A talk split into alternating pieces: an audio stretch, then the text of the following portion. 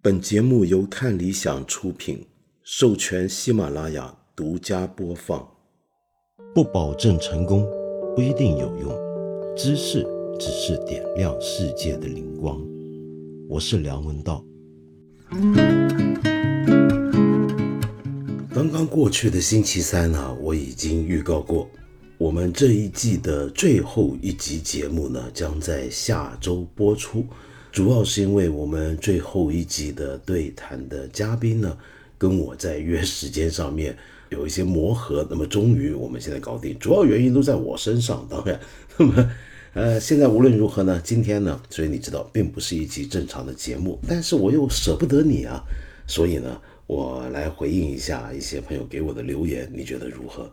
一开头，首先道歉。那么在上周的。我不是介绍一首歌，介绍到了英国人对开玩笑的这件事情的态度的时候，因为每个国家国情不同，英国的国情相当独特，我就觉得挺好玩，拿来介绍一下。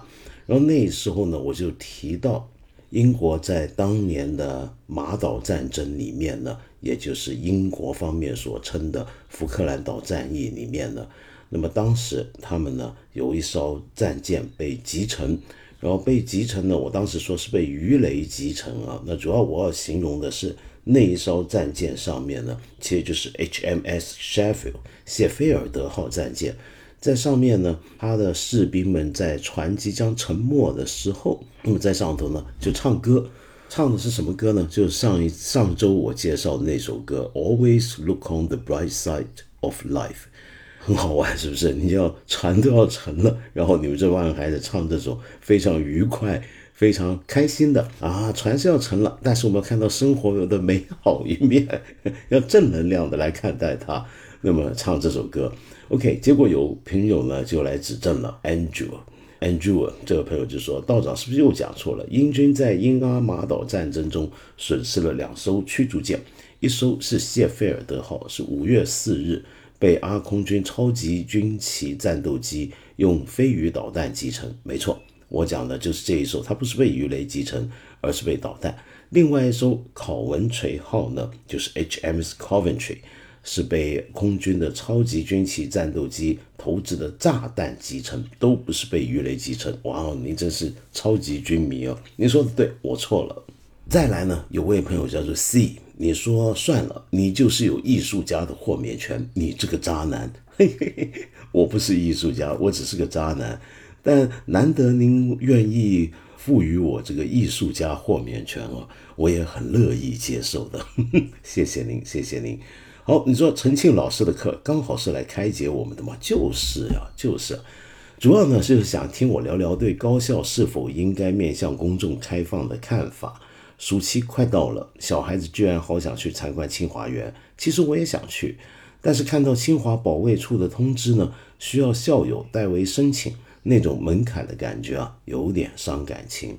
说到这，我想起一件往事，那大概是二十哇二十多年前，那时候还在做电视脱口秀清谈节目《锵锵三人行》的时候呢，那时候我们就谈到过一个经验，就是说当年呢。我去北大、清华参观，想去图书馆看一看，结果发现呢，有部分图书馆是不容易进去的。那么又让我联想到那个时候啊，香港的大学里面也有很多学校的图书馆是不让公众进去。那我那时候在节目就谈过我的看法。其实那个时候我也在香港的报章杂志上谈到香港的大学图书馆的门户开放政策的问题。那我基本上的立场就是认为这些大学的图书馆都应该对外开放。那主要的理由是什么呢？就是第一，我认为我们这些大学都是公立大学，是用纳税人的钱来支持的。当然，并不是说那我们纳税人钱钱用在在的地方，很多军事基地也是。那难道纳税人也能够随便进军事基地参观吗？不是这个意思。而是说，纳税人支持我们办高等教育，而高等教育里面的图书馆的收藏，跟这个学府本身呢，都代表着整个国家、整个社会跟整个城市对于知识探索跟知识传承的一个一个肯定，一个努力。那知识这件事情，主要就是为了要最终是要面向公众的。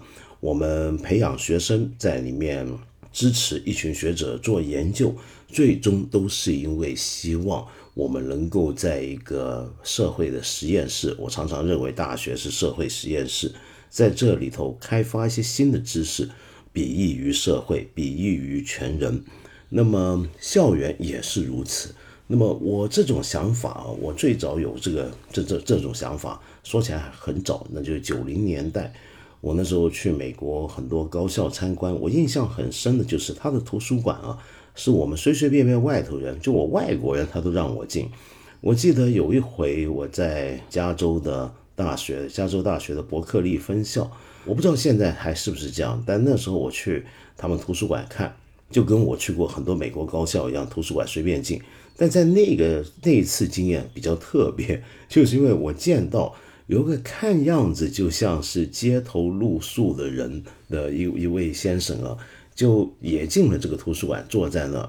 然后隔一会呢，他还去了洗手间，搞了很久，那么浑身还有点湿淋淋的走了出来。那么我就很好奇啊，就就就问里面的一些呃同学，那是在干嘛呢？他说：“那首先就是因为他是我们伯克利这个城市的居民嘛，虽然他没有住址，因为他睡在街上，可是我们图书馆当然应该向他开放啊。然后同时他来不只是看书消磨时光，这比喻与他的新生灵都很好嘛，对不对？同时呢，他还可以在这个洗手间洗个澡 等等，那也挺好的。我非常非常震撼。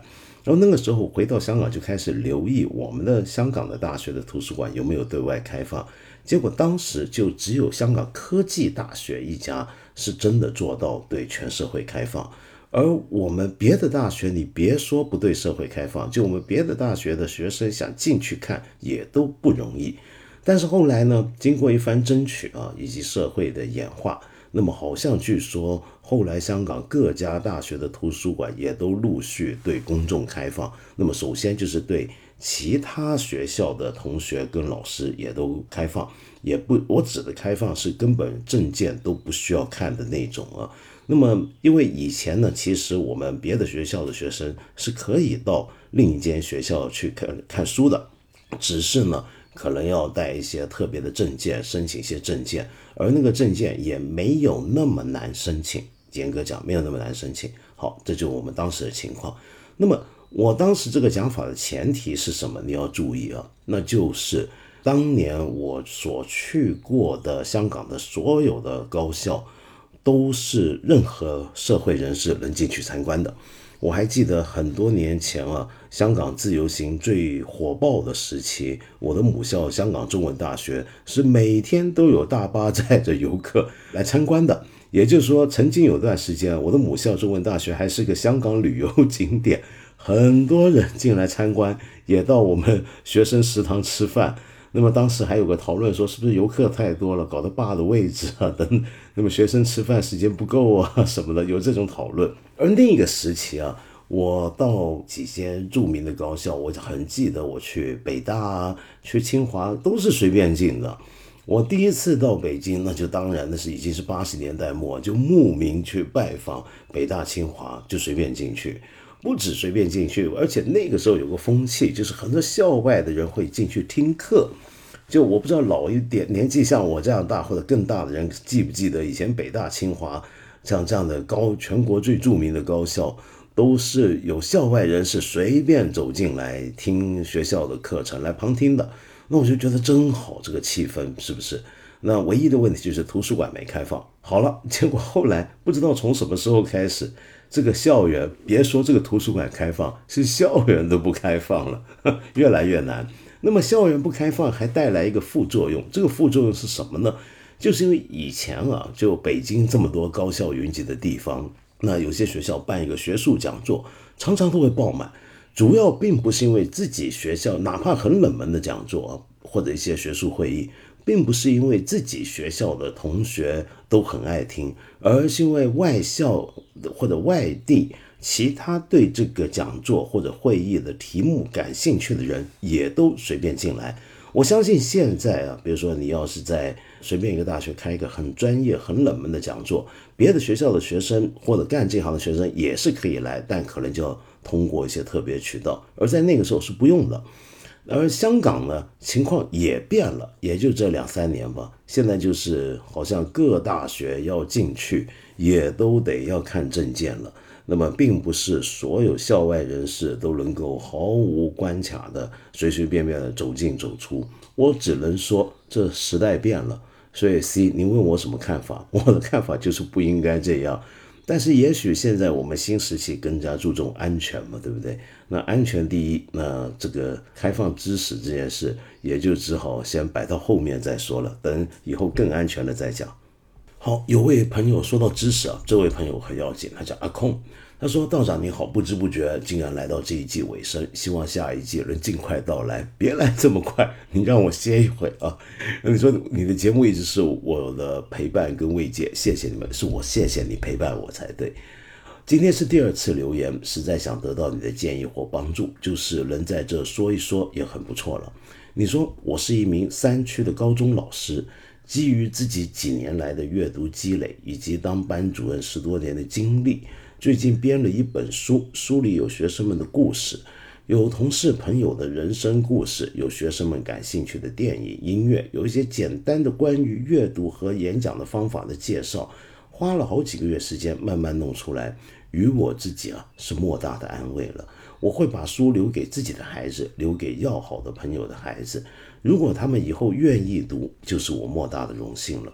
在这个过程中呢，我慢慢对自己的阅读审美能力有了一点信心，总想要分享好书、好电影给学生。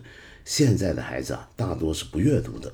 如果让他们读读自己的同学、老师的故事，会不会多一些兴趣呢？如果能带给他们些感受和思考，该有多好呢？我很想在学校推广自己编的书，可作为一名教学老师，我的水平是得不到客观评价的，很难得到认可。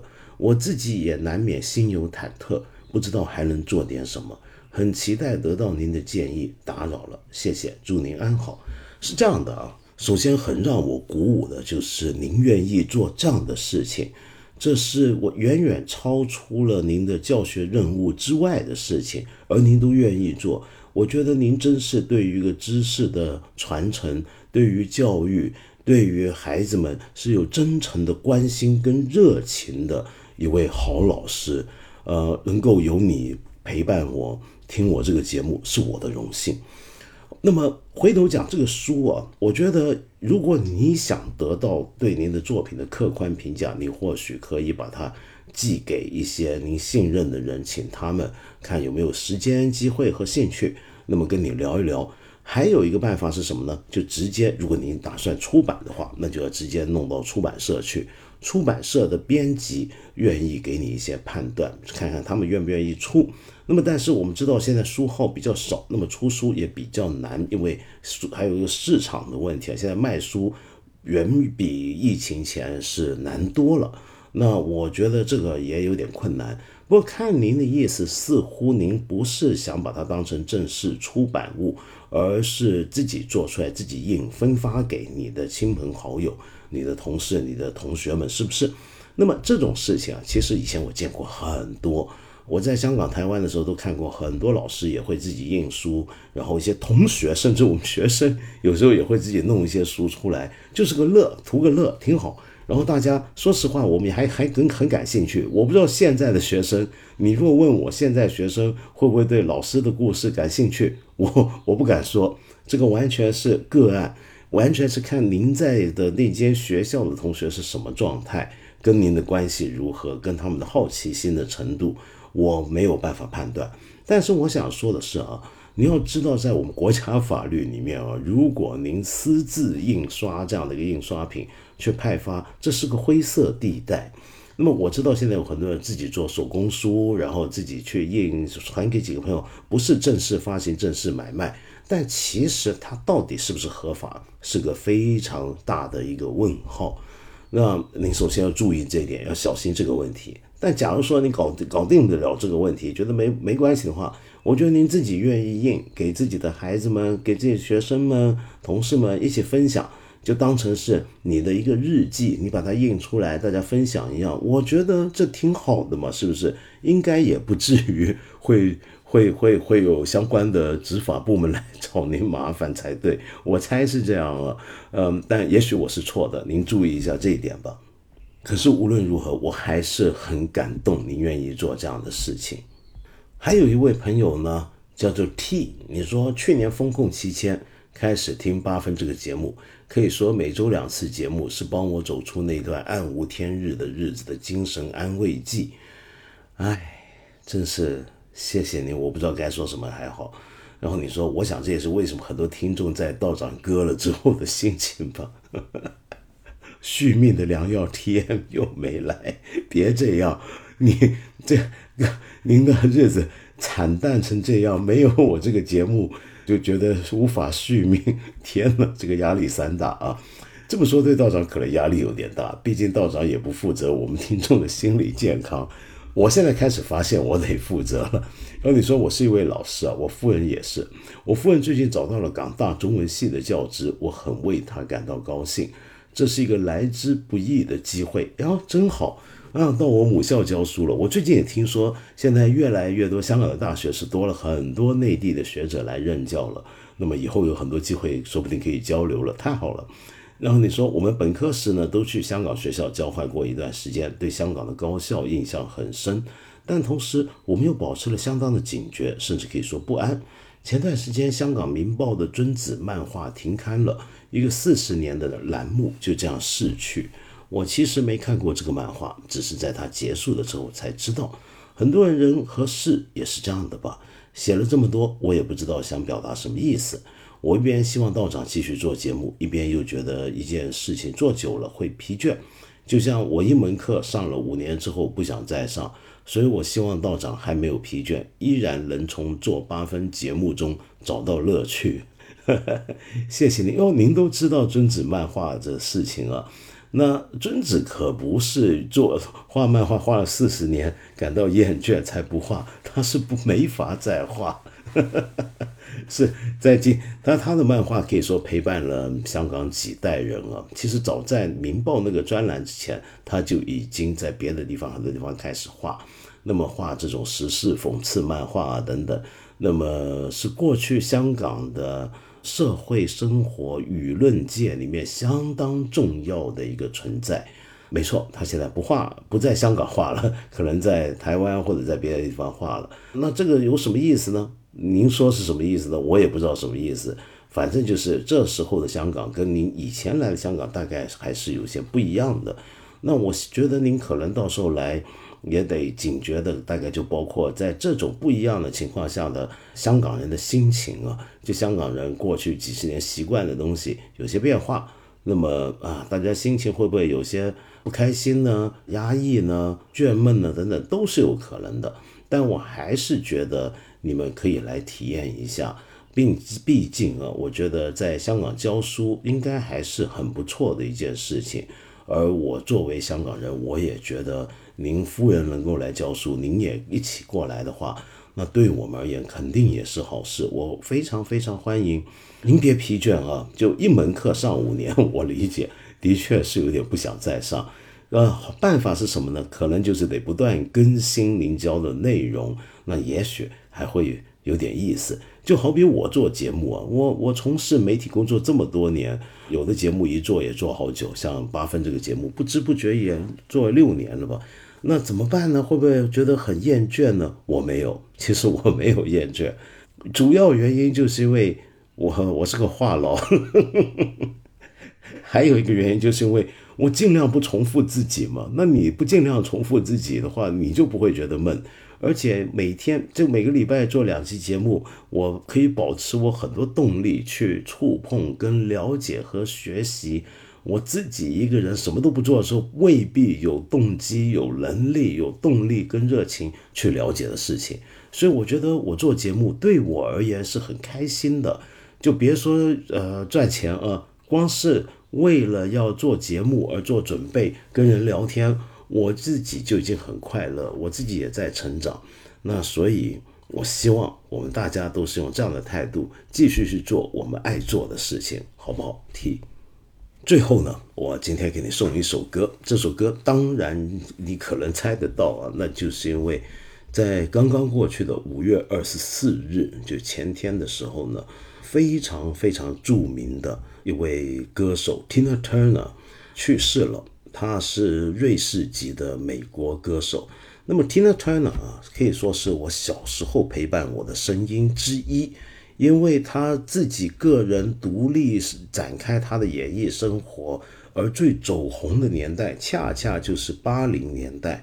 我那时候还在台湾上学，那台湾你知道这种跟香港不一样，香港很多人可能也会听美国流行乐，但是香港很多人也会听很多的英国音乐。那台湾呢，基本上那时候的讲到外国流行歌曲就是美国为主导的，那 Tina Turner 就红遍半边天。这位歌手啊，被人认为是美国的摇滚女王。她的特色就是她，首先你看她的形象，就是一脸是一头狮子头，我不知道怎么形容她的发型啊，就就一直都是那个狮子头造型。然后她的歌声才是她最大的签名，最大的 signature，就是那种非常浑厚的、很独特的那那种唱腔，太有力量，那种爆发力很强烈。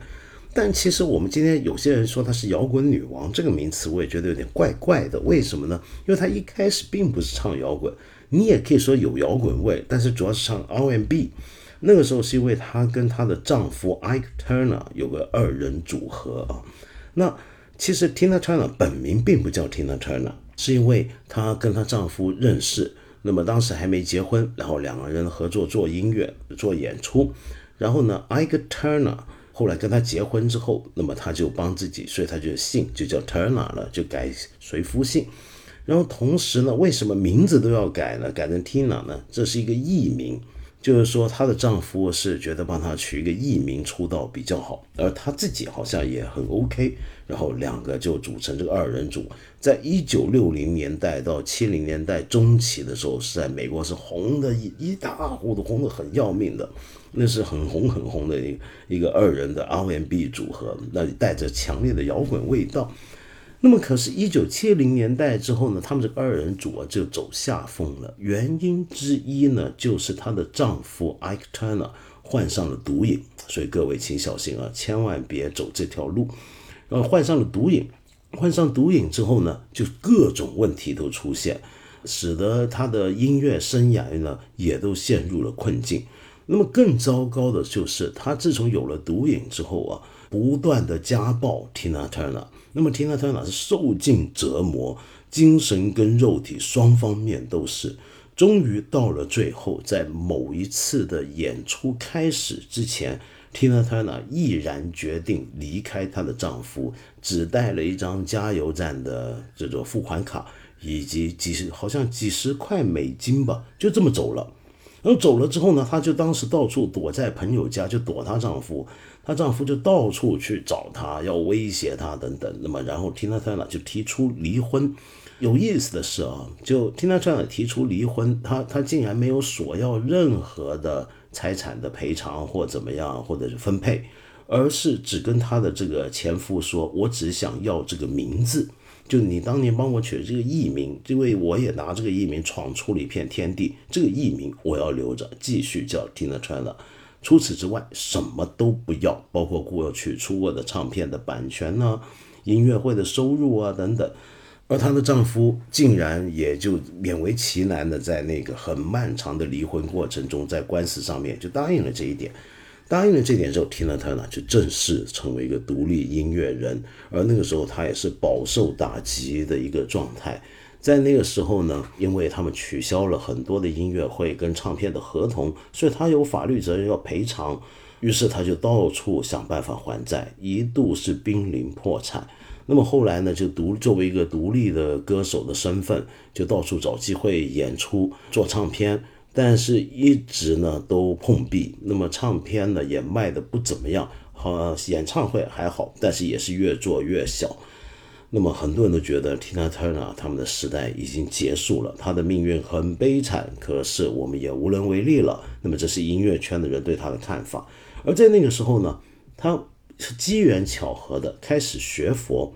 他所信的佛教啊，是一个现代的一个佛教中，日本佛教中的某个流派，就是奉妙法莲花经为根本的日本有名的创价学会，就跟随了创价学会，成为一个佛教徒，就陪伴他度过这段困难的时期，一直到八零年代初，八三八四左八四左右吧，他才开始重新得到机会。那么，在主流唱片公司都拒绝他的情况下，有一个制作人觉得他还行，硬是要签他，不顾公司反对，帮他出版了一张1984年出来的唱片，叫《Private Dancer》。那么这个唱片一出来，一下子就爆红了，就听了他呢真的是从东山再起，那么成为美国流行音乐史上最著名的一个 comeback 的故事之一。我今天要给你听的呢，就是这张专辑的里面的同名单曲《Private Dancer》。这首曲子很好玩啊！这个曲子呢，是我以前也介绍过一位我非常喜欢的音乐人，就是著名的摇滚乐团 Die Straits 的主音跟吉他手跟主唱 Mark Knopfler 这位伟大的英国吉他手，是他的作品。那他 Mark Knopfler 原来写这首歌呢，是为了要用在自己乐队的专辑里面。可是录完了，唱完了，他才发现啊，不晓得为什么是之后才发现，这首歌呢讲的其实是一个有点类似那种私人伴我，就带着性交易色彩的那个女子的一个自白故事。那你听这个歌词就晓得。基本上就是一个女人，她有点贩卖自己，那么陪男人跳舞或者做任何买她的男人愿她做的事情，但是她还是有自己的愿望，她希望拿到钱之后，以后要组织自己的生活跟家庭，是一个带着有点黑暗的感觉的一首歌。那 Man o f e r 作为一个呃男性，他唱他唱这首歌，他他带乐队完成这首歌录音，他觉得好像有点不太对劲。我一个男的来来这么唱，感觉有点怪怪的。奇怪，我倒觉得没什么怪。你男的怎么就不能做其他男人的 private dancer 呢？也可以啊，但是他当时没这么想，反正大家是因为他是个直男异性恋的缘故。所以呢，后来就辗转把这首歌就卖给了 Tina Turner 的这个制作人，然后就用在这里。那么，可是因为这首歌呢，当年的那个版权规定啊，就是必须要由别的人来演奏整个曲子，所以 Mark Knopfler 就没办法自己做吉他的里面的有小段吉他 solo，他做不了，就交给了另一位传奇的吉他之神，就去年去世，我们做节目也。介绍过他的音乐的 Jeff Beck 来弹吉他，可是这个 Jeff Beck 身为吉他之神呢，在这里面的吉他表现又不怎么样，主要就是你觉得好像没什么发展，难怪 Mark n o f l e r 后来带着一个酸葡萄般的话说：“哇，这首曲子被毁掉了。”你听听看，Jeff Beck 的那个吉他是史上第二糟的一个第二糟糕的一个吉他独奏，很很很难让人想象。Jeff Beck 会有一个史上第二招的吉他独奏，你可以判断是不是这样啊？但无论如何，这首歌你一听，你就会印象很深刻。不是因为 Mark Knopfler 的歌曲的写得好，歌词写得好，不是因为 Jeff Beck 的吉他弹得好不好，而是因为 Tina Turner，他那个那种力量太震撼了，太震撼了。我是今天送这首曲子给你哦。对了，千万别忘记啊！今天呢是汉传佛教跟北传佛教里面很重要的日子，那就今天是佛诞日。我祝您啊佛诞节愉快。今天尽量不要发脾气，不要升起任何负面的情绪，但也不要压抑自己啊，就观察好自己的情绪，那也是挺不错的事情。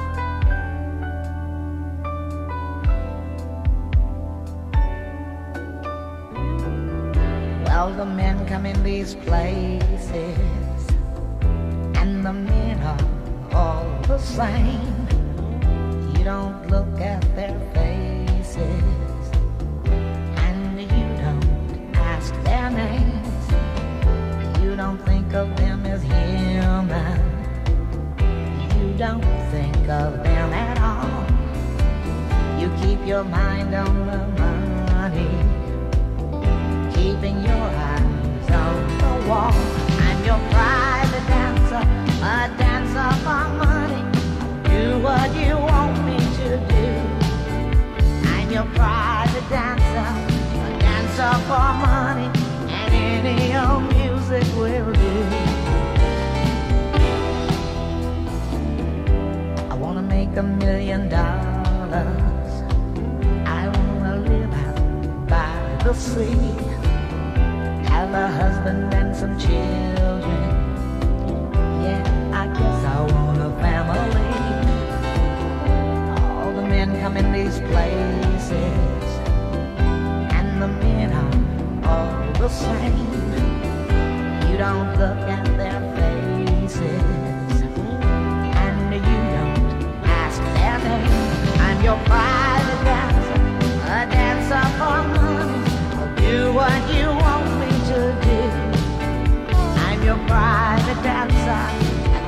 up our money and any old